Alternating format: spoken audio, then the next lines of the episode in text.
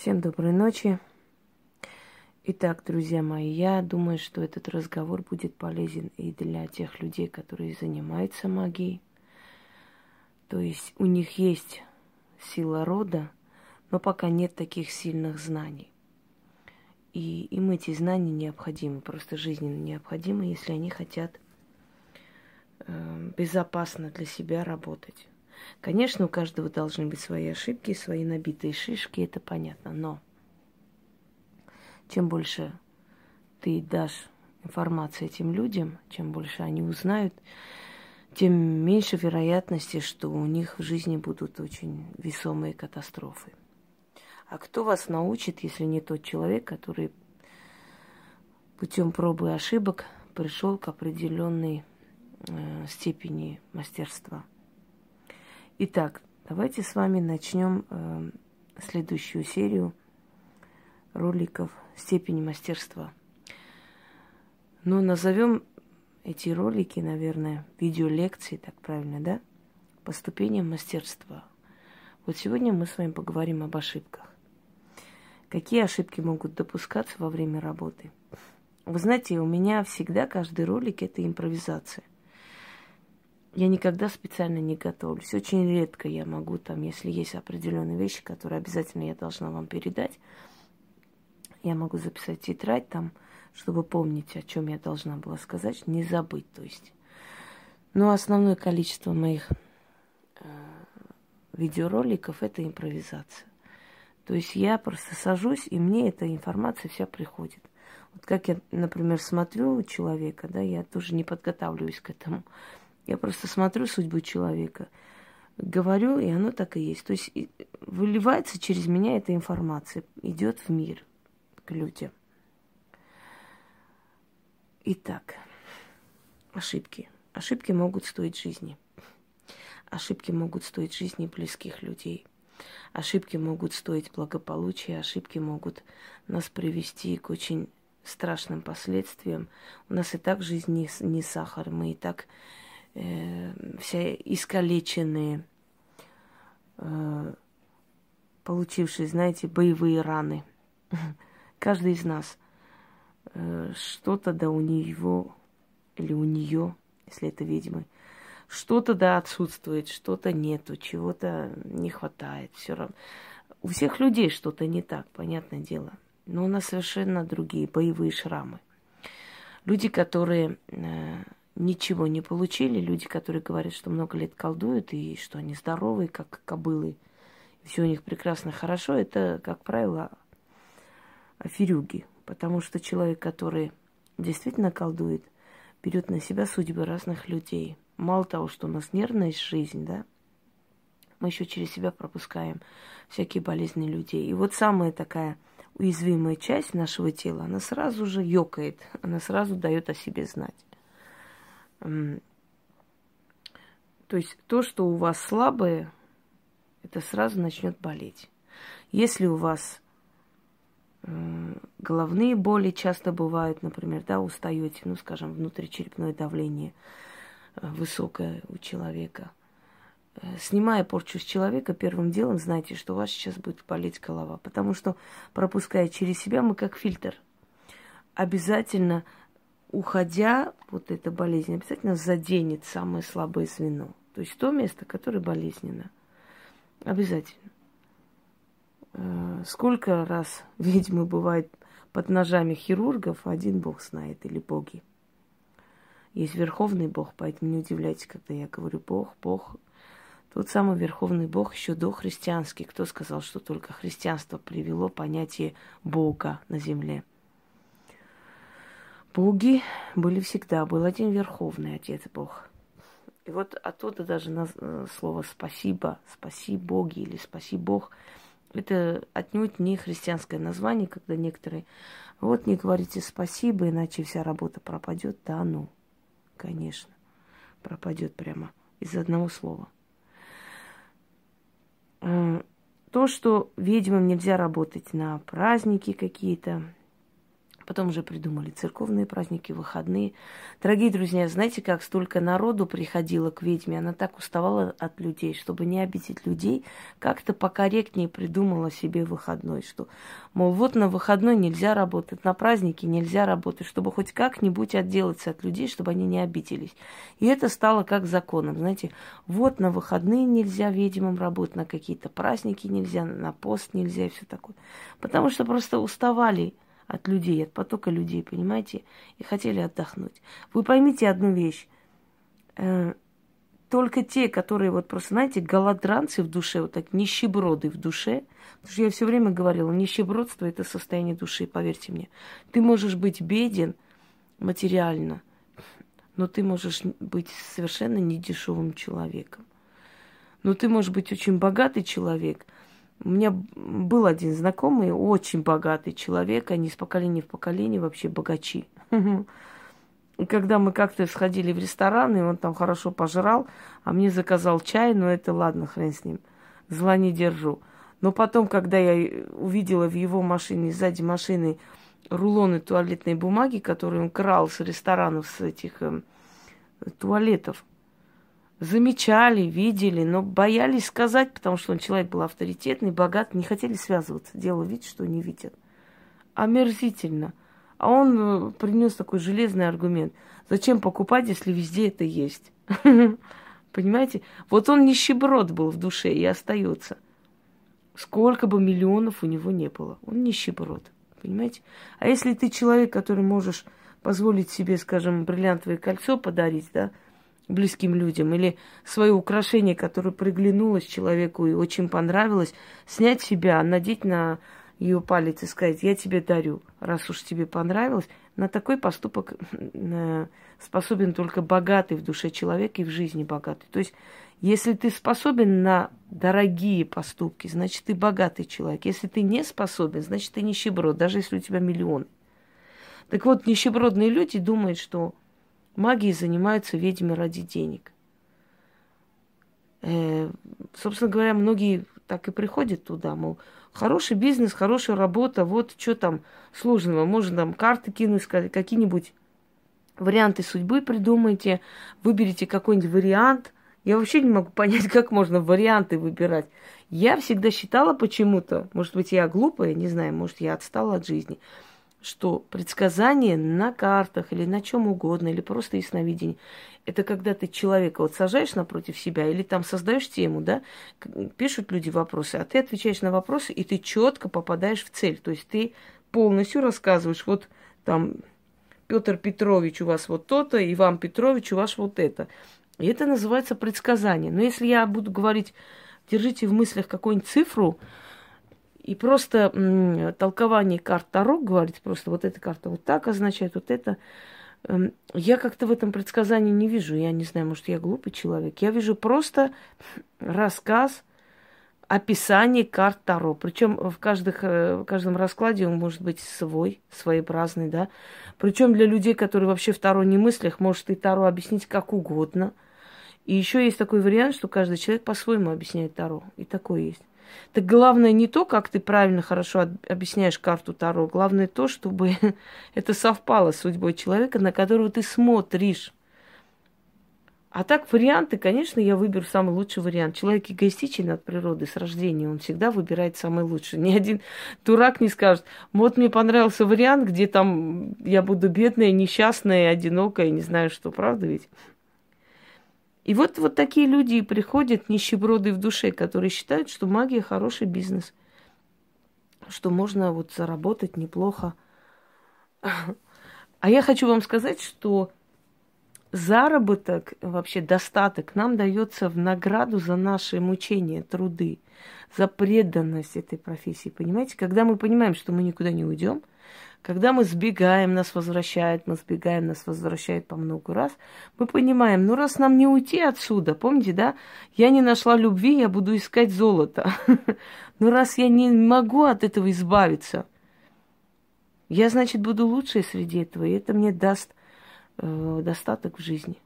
Потому что кто будет разгружать вагоны всю ночь, а днем заниматься вашими проблемами? Естественно, что нет. Если была бы возможность, сила, я бы преподавала. Я очень люблю преподавать. Я, я была отличный педагог. И дети никогда не хотели уходить от меня. Я помню, когда меня довели просто, затравили до такой степени в школе. Везде же была эта зависть, это ж не только здесь. Причем люди, которым я очень много хорошего делала, на самом деле. Помогала, объясняла, планы писала за них. Они очень много подлости делали мне за спиной. Крали, э, я помню один раз, я пришла, сейф открыт, и нету э, этих дел учеников, личных дел. Это просто уголовное дело, нет личных дел. Понимаете? Их нету. И что ты скажешь? Ключи есть у нескольких людей. Они все заслуженные учителя, много лет работают. Подозрения не... Что мне с этими личными делами делать? Ну что, вот представьте, это не деньги, их не продать, не пропить. Не... Вот зачем они, на кой они мне сдались, эти личные дела? Про их мать, отца, где они работают и так далее. А специально, чтобы меня доводить, чтобы я просто... И в конце концов я поняла, что там на место есть человек. Пришла, говорю, я пишу заявление, ухожу. И вот мои дети, ученики, пришли в кабинету директора, и там целый бунт подняли. Еще долго меня выпрашивали вернуться. Но я, если я ухожу, то ухожу. Я говорю о том, что я прекрасно могла бы им без магии жить. Поверьте мне, я бы писала исторические книги, не магические пускай. Я бы написала исторические. У меня две книги написаны, лежат. Один называется «Рим в огне», второй про царицу Ирату. Там еще есть некоторые наброски, но пока царь Саурмак есть. Ну, доработать нужно. Есть э, про царя Урарту. Аргишти, сын Менуа. Я как-то читала отрывки из моей книги. Отличные книги. Не, не до них, не доходят руки до них. То есть я хочу вам сказать, что у ведьм столько профессий, поверьте мне, мы чего только не умеем. И плитку класть, и ремонт делать. И неплохо рисовать, и, и танцевать, и чего только мы не можем. Мы можем себя проявить во всех сферах, поверьте мне. Просто нам не дают. Но если у тебя не хватает сил уже на, на другие работы, понятное дело, что ты в этой работе будешь работать и здесь и останешься. Вы уж не думайте, что мы вот прямо, знаете, вот кроме вот магии больше ничего не видим в этом мире. Это глупые люди так думают, это дураки так считают. У нас очень много профессий, мы бы с удовольствием работали в другой сфере, там, где приятно и радостно. Я уходила лично из магии три раза – я пыталась уйти. Это невозможно. Тебя возвращает, твоя жизнь превращается в такой ад кромешный, что вот то, что вот сейчас эти трудности, тебе кажется детским садом. Все вокруг тебя болеют, весь твой дом.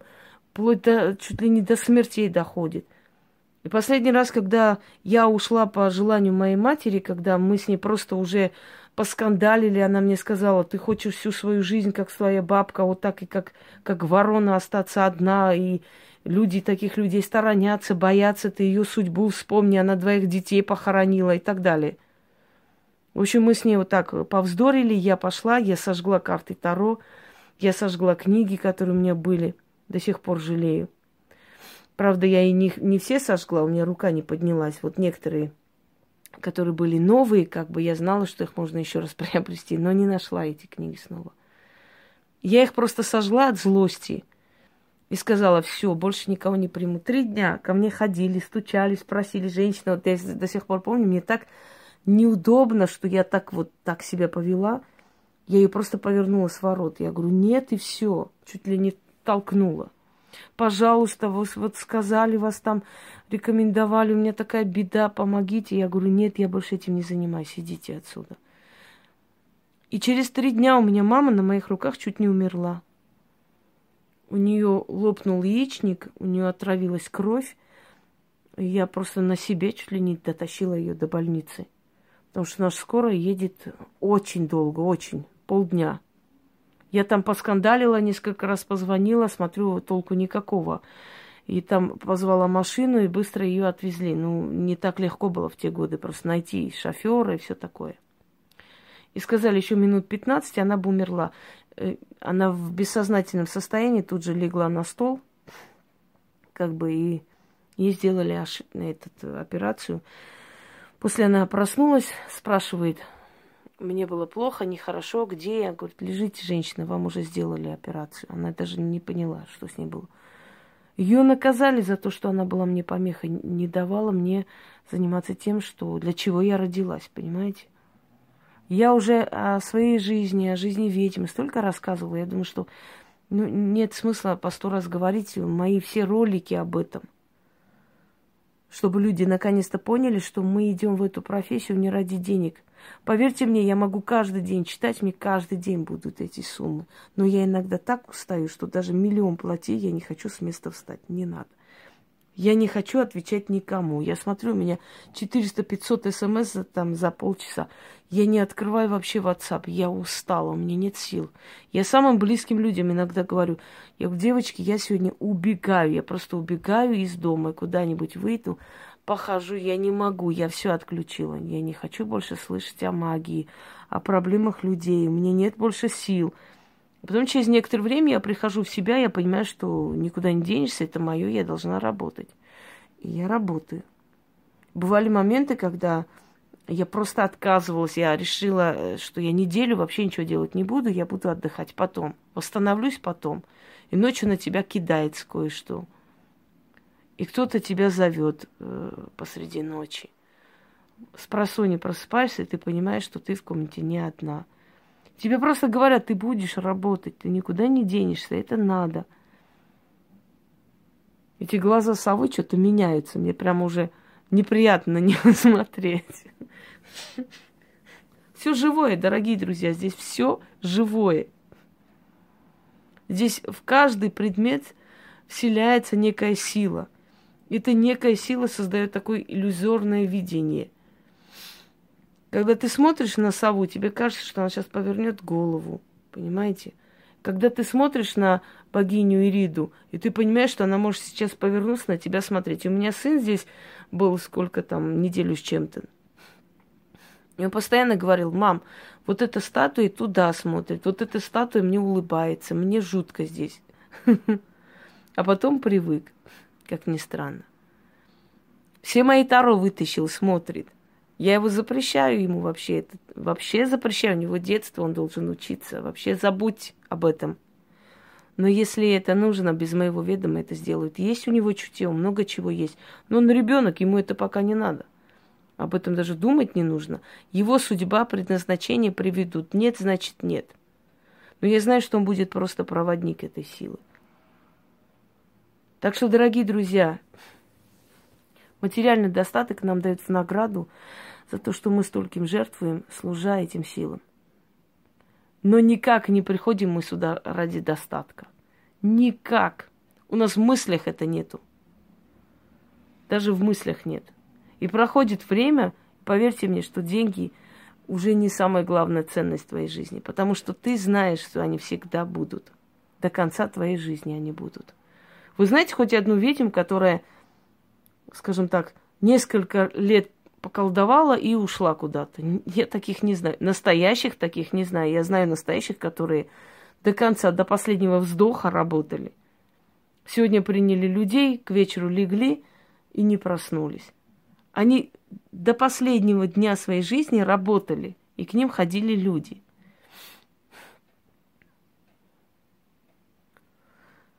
Итак, ошибки. Какие ошибки могут допустить? Да какие хотите. Мы всю жизнь учимся. Мы иногда допускаем ошибки, когда расслабляемся. Мы иногда допускаем ошибки, когда не рассчитываем свои силы. Ну, например, есть такие дни, э, когда мы слабые, мы не должны браться за сильные работы, особенно в критические дни, потому что у нас,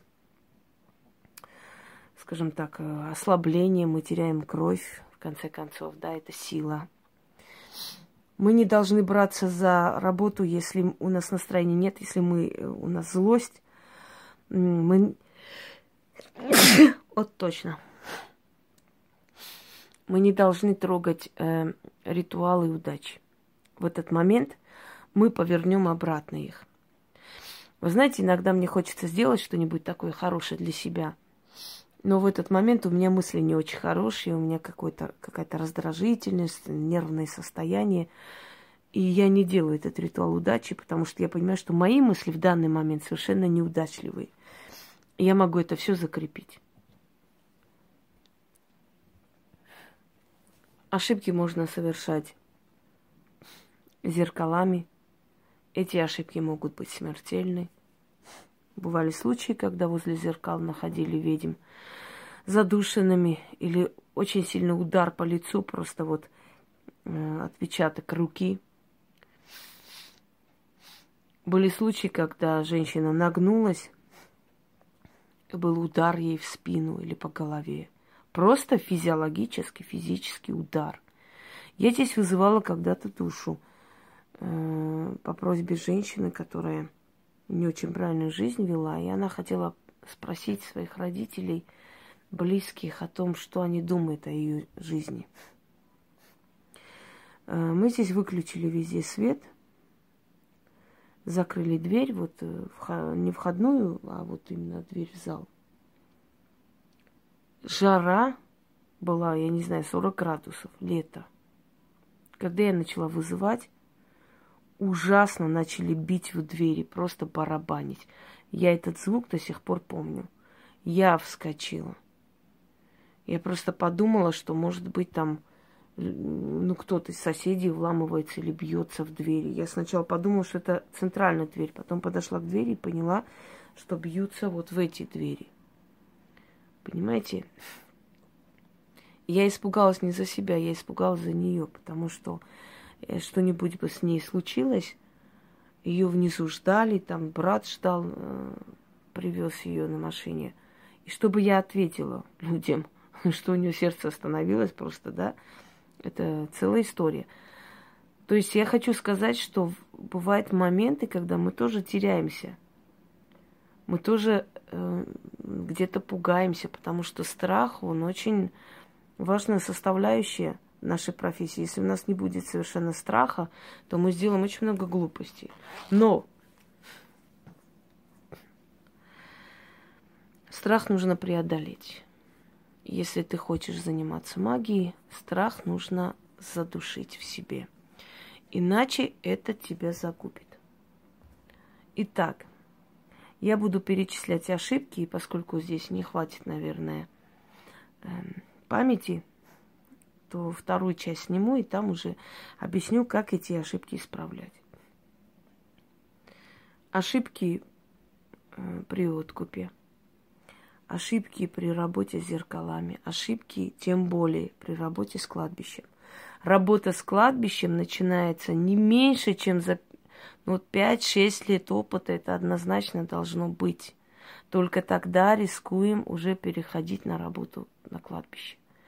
Нельзя, нельзя быть уверенными или самоуверенными, и нельзя быть дурами до такой степени, чтобы считать, что если где-то в форумах что-то написано, то можно просто точь в точь это сделать и обойдется, и все будет хорошо. Могут руки отняться, может парализовать. Дорогие друзья, мир мертвых это самая-самая сильная, самая страшная часть магии.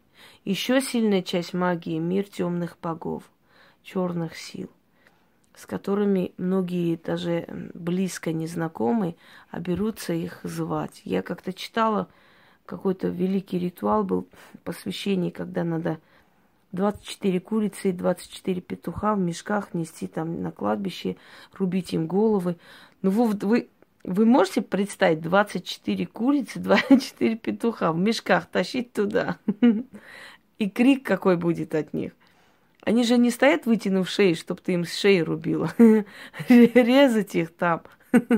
Ну, я не могу. Ну, да. И вот такие вот форумы, читая некоторые умные головы, идут делать ритуалы. Я знаю случаи, когда женщина пошла делать ритуал на могилы, обошла 40 могил, прочитав там что-то для своего любимого, и любимый разбился, не, не прошло и 40 дней. Потому что она закрепила его за могилами. Я знаю случаи, когда девушке сказали покапать свою кровь на кладбище, там что-то начитать. Она это сделала. И через некоторое время чуть не погибла, я ее отчитывала. И с большим трудом отчитала, хочу вам сказать. То есть есть моменты, которые э, делают, берутся, да, лезут обычные люди. Но есть моменты, когда даже опытные практики могут склупить и сделать ошибку. Это будет стоить очень дорого. Итак, ошибки и как их нейтрализовать. Вот во второй части я уже четко, ясно их назову и объясню, как это сделать, поскольку память у телефона такая, что она как бы не хватает надолго. Я снимаю обычно на телефон в последнее время, потому что мне так удобнее просто. Итак, дождемся второй части сейчас.